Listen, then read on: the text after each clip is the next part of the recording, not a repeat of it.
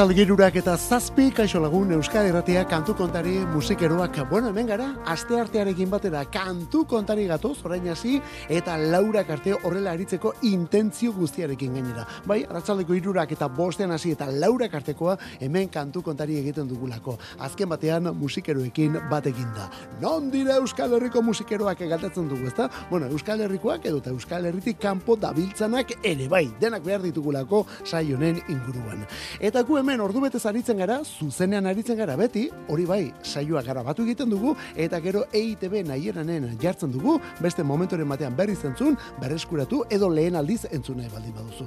EITB nahieranen, irratiak, programak, bueno, Euskadi irratiaren barru noski, Euskadi irratiaren barruan programak, eta gero ortopatuko dituzu kantu kontari guztiak. Eta gero sin falta behar zaitugula, bai, bai, bai, ez entzuteko bakarrik iritzi, proposamen eta mezuekin ere bai. Eta hori ekona helarazteko WhatsAppa 6 sortzi sortzi 666 zenbakian 6 sortzi sortzi 666 Ola zabal jauna ja leioti begiratu eta prest ikusten dugu guere ja ari garizketan zuere ala zaude abiatzeko momentua hause da kantu kontari.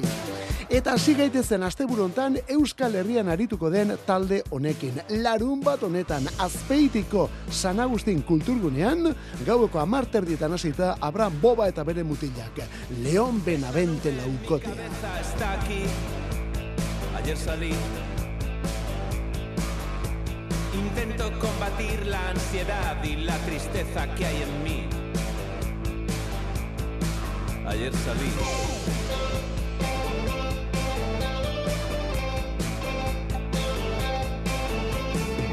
De dos en dos las escaleras y de ahí salí a la calle y de ahí al primer bar. Era elegante, sofisticado. Dime, ¿has estado? Te busqué con la mirada mientras alguien me contaba que los monos se enamoran de sus dueños, se vuelven locos y violentos. Pensé en ti y en mí. Ayer salí.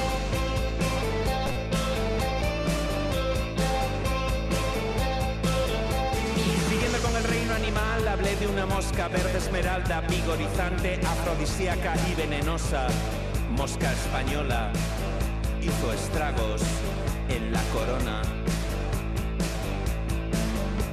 Avanzando la noche, llegando más gente, llenando la barra, las mismas caras ausentes, mientras el mundo seguía su curso ahí fuera.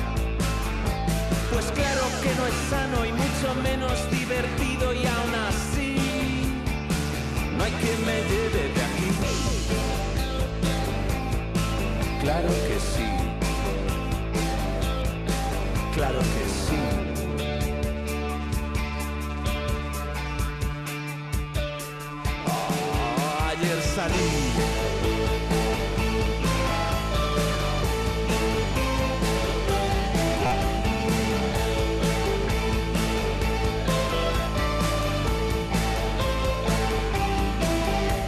Rozábamos el éxtasis las 3 de la mañana y había hecho tantos amigos y horas más tarde no los recuerdo. Piensa, gente hermosa dentro de su decadencia, pero a ti no te vi. ¿Estás ahí? ¿Estás ahí? ¿Estás ahí? ¿Estás ahí? Estaba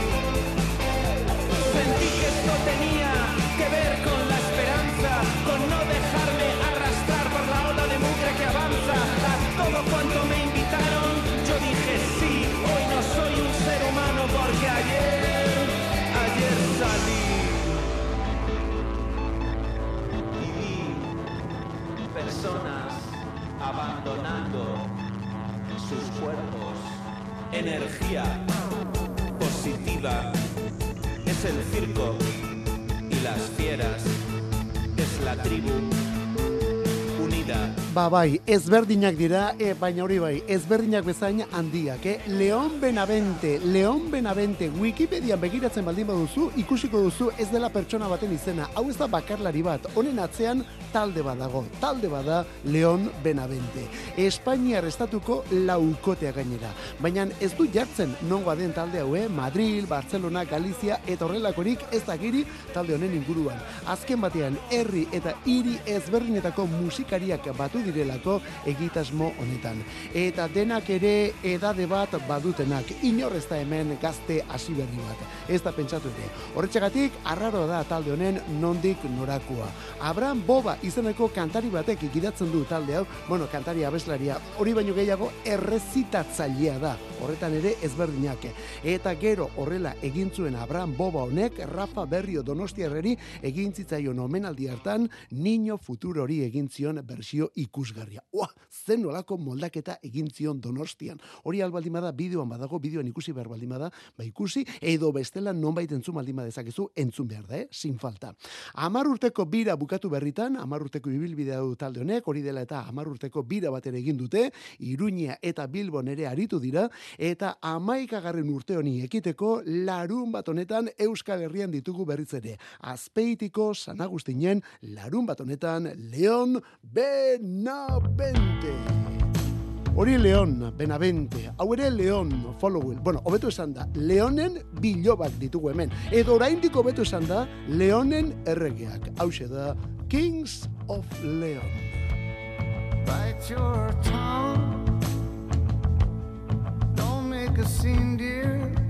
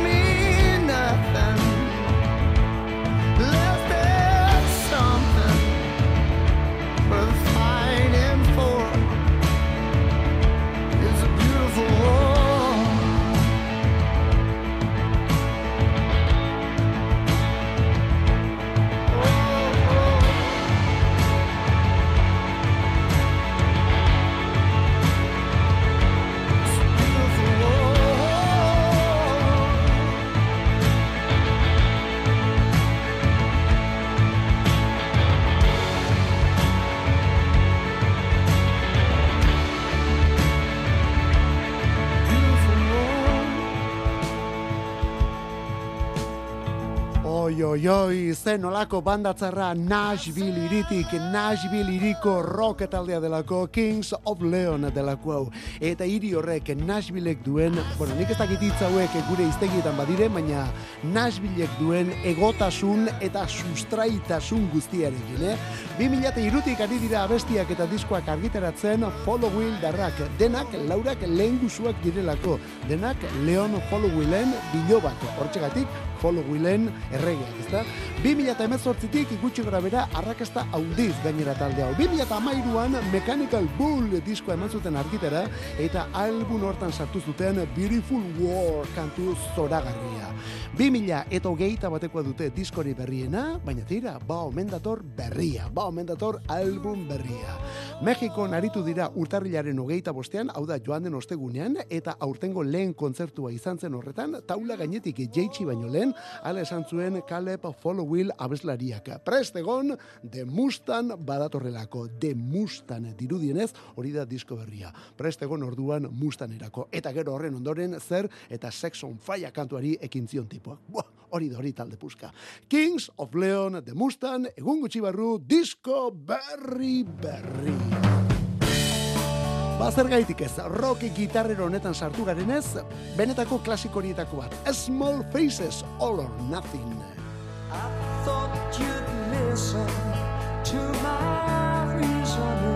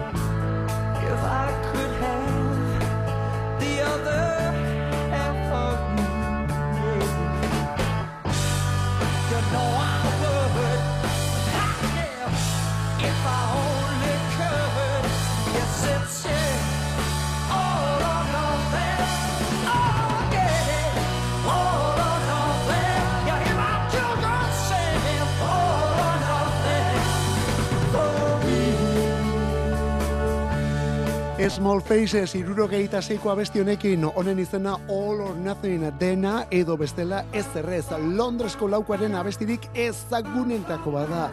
Eta Small Faces, Small Faces irurogeiko amarkadako talde ingelesik azpimarratuenetako bat ere bai. Mod mugimenduaren ikurretako bat. Eta jakina denez, Steve Marriott izeneko gitarra jotzaile batek sortu zuena eta gidatu zuena lehen urte haietan. Small Faces. Hori bai, irurogeita beratzean talde utzi zuen eta bere beste banda bati ekin zion Peter Framptonekin bate da Humble Pie taldeari. Ez hori bakarrik irurogeita beratzean Marriotek Small Faces utzi zuenean bandaratu zirenak One Boot eta Rod Stewart izan ziren. Hortik atera kontuak. Bori, irurogei eta irurogeita amarreko amarkadetan benetako artista izan zen Steve Marriott. Gero bakarkere aritu zen, laurogeita amaikan zendu zen arte. Laurogeita amaikan zendu zen eta etxeko sute batean zendu gainera Steve Marriott jauna. Hala izatez, gaurkoa zen mila beratzireun eta berrogeita zazpiko urtarrilaren hogeita amarrekoa. Hori klasikoa, hau berri berri berria, Royal Otis bikote australiarra zuzenean, baina estudioan. Eta zer eta onelako kantu bat moldatzen, irurak eta hogeita bi, Euskadi Ratia kantu kontari.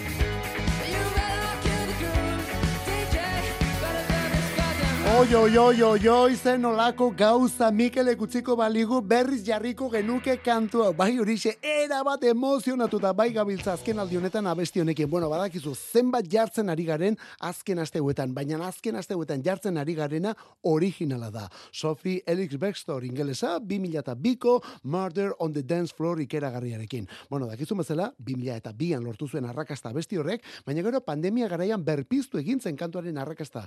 Garai hartan eta etxetik ateratzeko aukerari gabe, ala bere sukaldeko bideo lan berezi batzuk egin zituelako Sophie Elix Bestorrek. Hori dela eta 2000 eta hogeian berriz ere arrakasta. Eta orain berriz ere hogeita lauan topera Salt Burn pelikularen azken estenan alamuzko momentu badagoelako kantu honekin. Horrekin, arrakasta zerrendetara berriz ere 2000 eta biko abestia eta udaberri udako jaialdi bat baino gehiagotara bere egile eta kantaria, Sophie Elix Bestor. Baina horren parean joan den astean onako berzio hau. Royal Otis.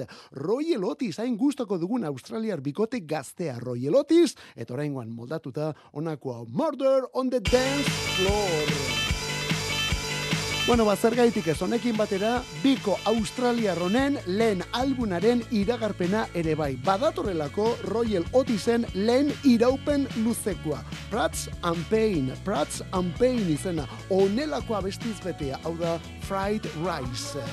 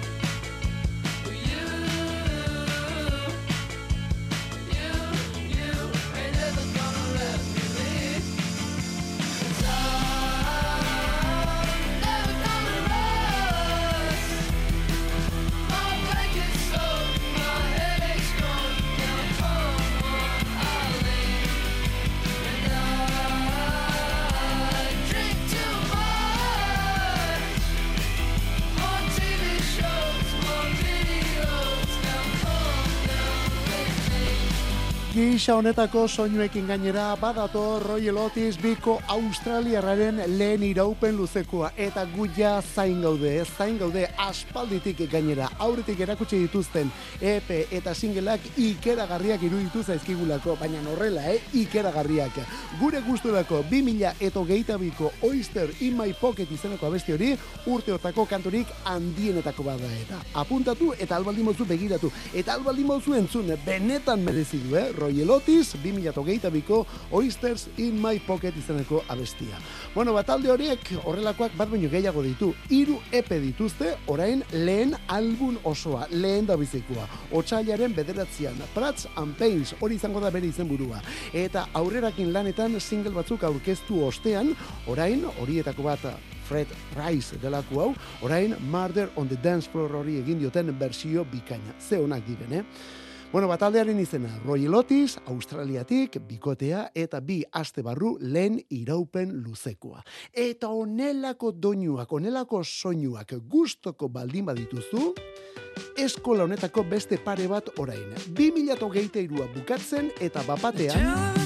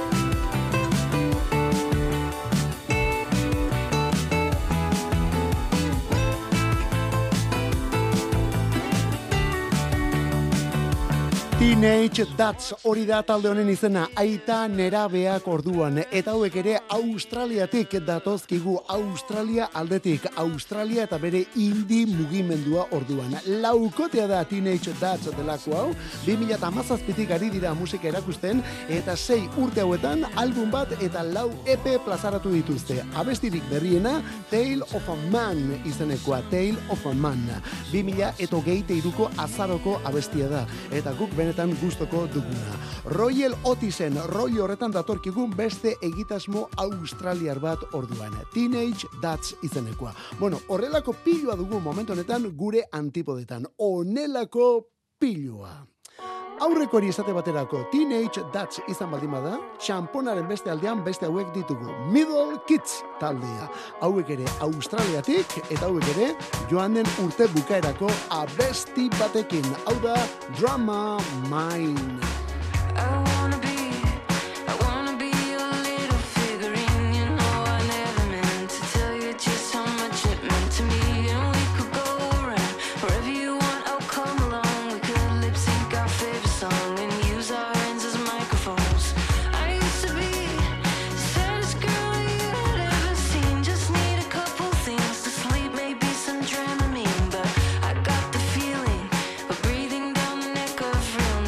That sound okay to you? Sometimes I wanna say to you.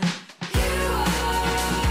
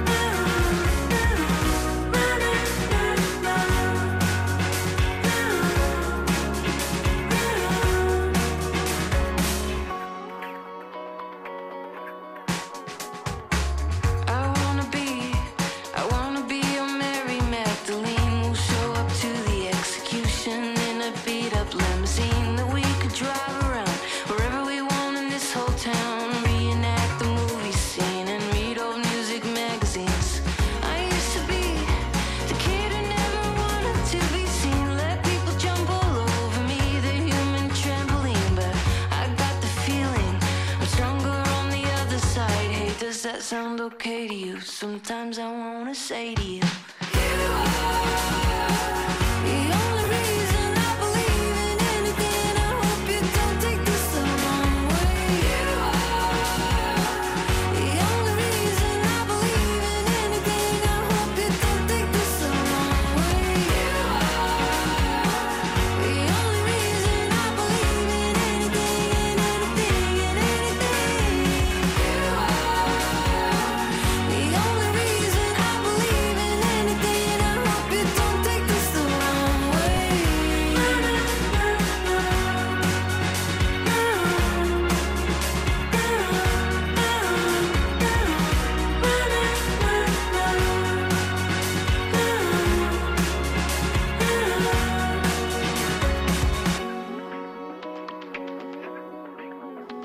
Eta honelakoak zenbat momentu honetan Australian, honelakoak zenbat momentu honetan Australian. Bueno, asko bai, baino denak ez maila honetakoak, eh? ez da pentsatu ere. Hau, Middle Kids irukotea da, Middle Kids irukotea. Hana Joy eta bere bi mutilak alegia. Sydney irikoak dira, Sydneykoak, 2000 eta amaseitik ari dira, bi album eta bi epe dituzte, eta orain otxailian irugarrena omen datorkigu. Iraupen ertaineko irugarrena kasunetan. Faith Crisis Part 1 izenekoa. Eta hor etorriko da Drama Mine izeneko abestia. Jo, ze ondo. Taldearen izena Middle Kids.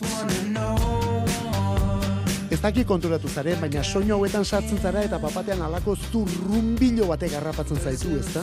Estatu batuetan Cage the Elephant. Stitched, patched up and in. I tried to sink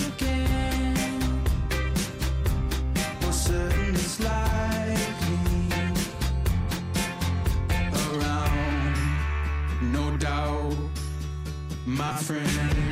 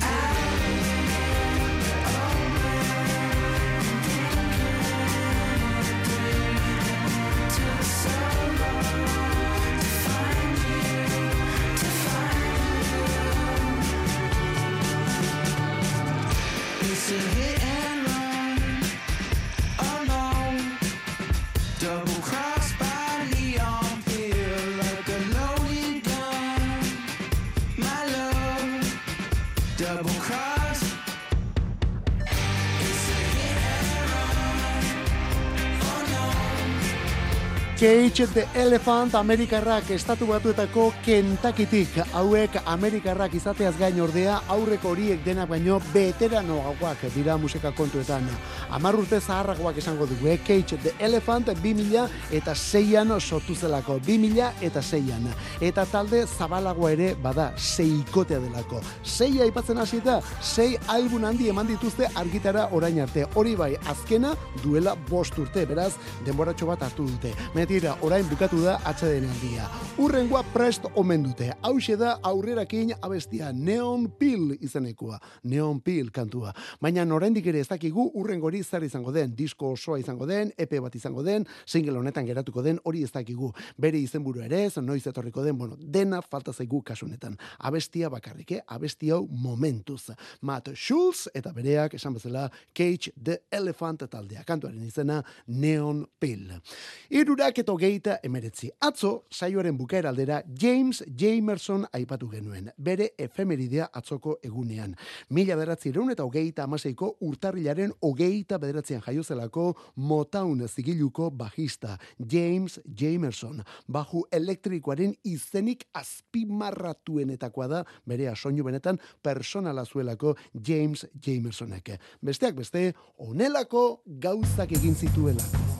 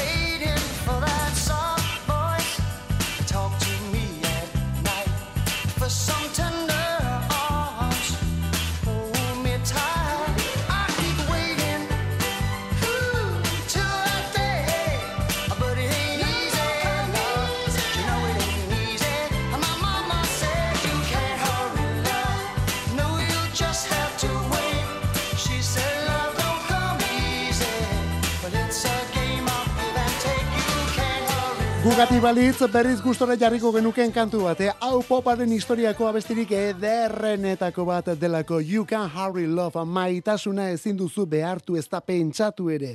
The Supremes taldeak egin zuen abesti hau mila beratzireun eta irurogeita zeian, bueno, ez zuten beraiek egin, baina beraiek egin zuten ospetsu esango dugu, eh? Hito sonatu izan zen irurogeita zeian, eta gero lauro geita bian berriz ere bai, Phil Collinsek egindako moldaketa honetan. Eta lehen esan duguna kantu honek duen baju soinu hori, ezta? Collinsen bersioan ez zuen berak grabatu, baina honek James Jamersonen ukitua duelako. James Jamerson, esan bezala Motown zigiluko bajista ospetsua. Jamerson jaunak ez omen zuen puarik erabiltzen basua jotzerakoan baizik eta eskuineko e, atza erabiltzen zuen kolpeka, sokei kolpak emanez, eta hortik ateratzen zuen soinu hain deigarri hori. Gerora horren bestetan imitatu eta kopiatu dena, baina Jamerson paregabea zen. Atzoko egunez, mila beratzerun eta hogeita amaseian jaiotakoa, gero lauro geite iruko abuztuan zendu zen James Jamerson. Eta hemen gut jarri duguna, Bueno, You Can Hurry Love kantua, Supremes taldeak egindakoa, baina guri oraindik ere gehiago gustatzen zaigun bersio honetan jarri dugu. Phil Collins jaunak egindako omenaldi honetan. Gaur gainera kontuz Collinsen eguna da eta gaur irurogeita amairu musikari ingelesak. How can I just let you walk away? Just let you leave without a trace. When I stand here taking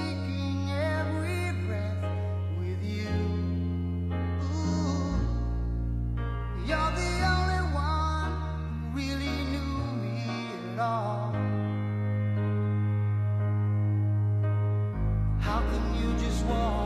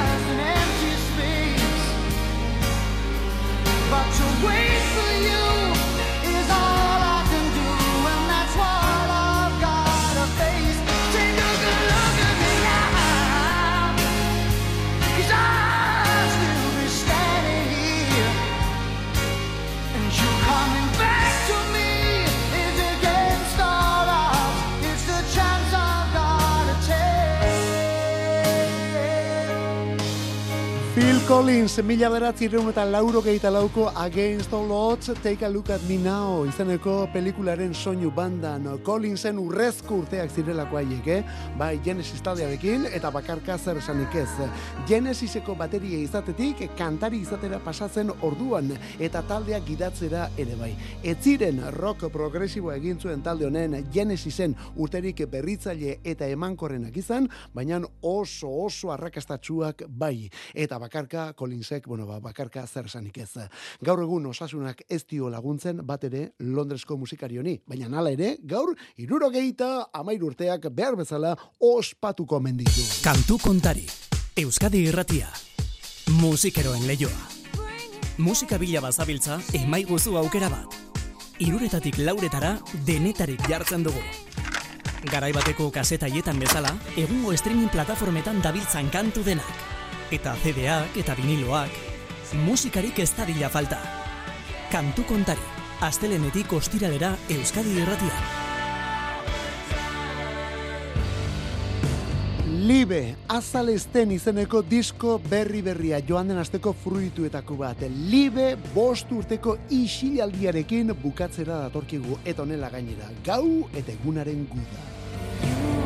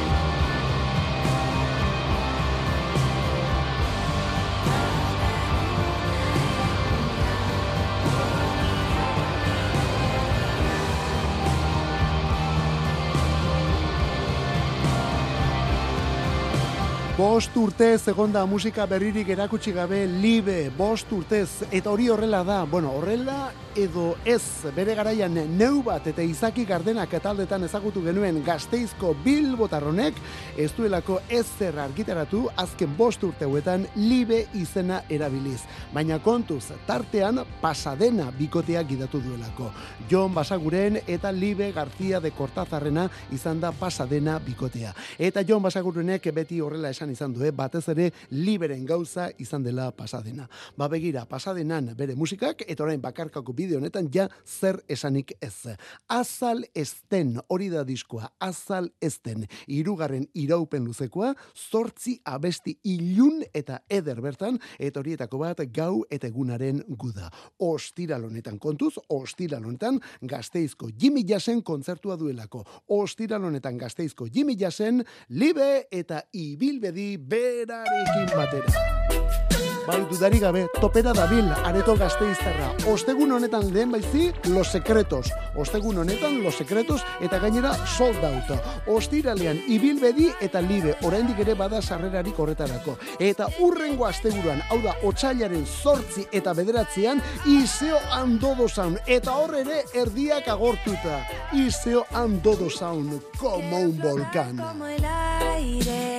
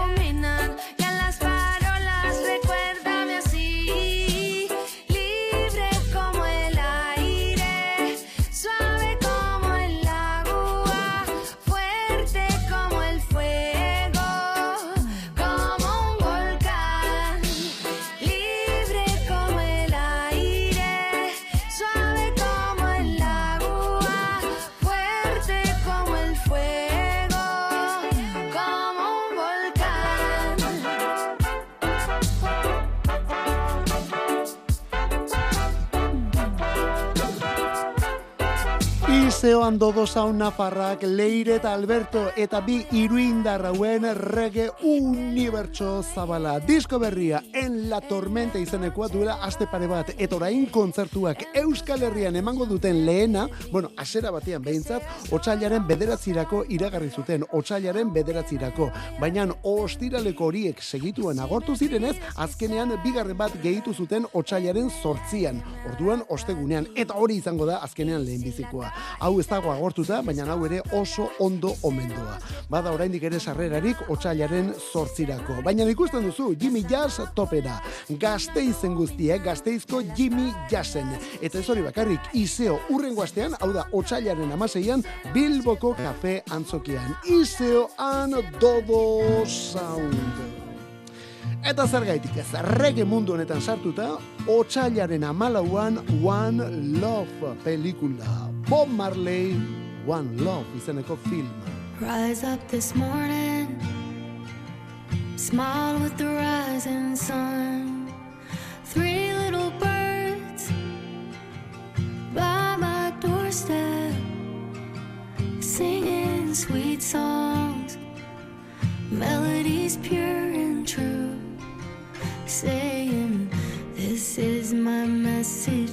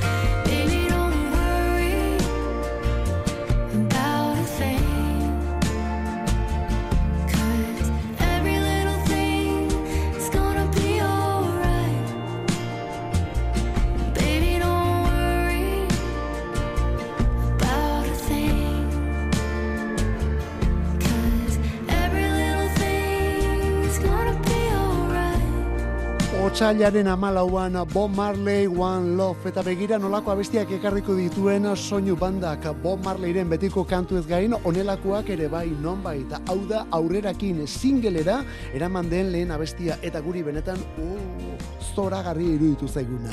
Casey Musgraves ipar amerikarraren eskutik, zer espero emakumearen eskutik, ez da? Country munduko emakumea da Casey Musgraves izenekoa. Abestia Marleyren Three Little Birds noski, baina orain slide edo ezakit gitarra negarti irristatu hori eta guzti dotore geratu zaiguna. Abestia bera da azken batean, baina beste zerbait erakutsi du Musgraves andereak. Dotore, otsailaren amalauan Bob Marley One Love pelikula esan bezala Marley jaunaren biopika.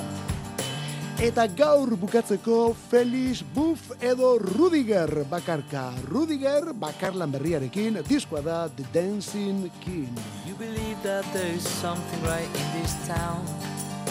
Road leads to dumps and still lives a memory.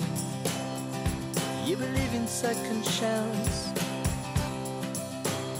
Never been better circumstance. You believe North Korea is the invader. While the Black Hawk adjusts machine guns, lasers. The price of life, the loss of taste. The best attempt to erase the smile on everybody's face. Keeps you busy living in nothing at all. Makes you feel you lose the power. The worst hangover, but you are only drinking water. It won't be long for us to the Felix Buff, Rudiger nahiak hemen musika egiten eta nola moldatzen diren gainera. Bueno, Buff jaunak bakarlan berria du, The Dancing King izenekoa, diskori, benetan merezi du, eta onelako abesti esker gainera. Honen izena da Breath.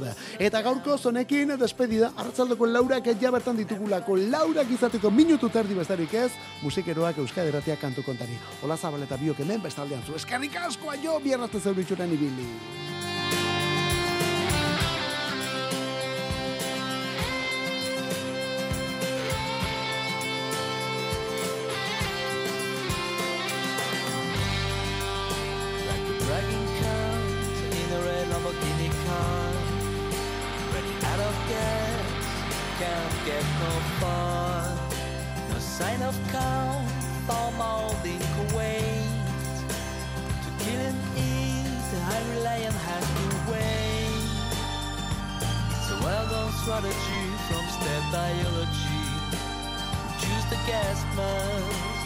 change a thing. It's kind of strange this sudden worry for how. When someone speaks and tries, you shut it away, away.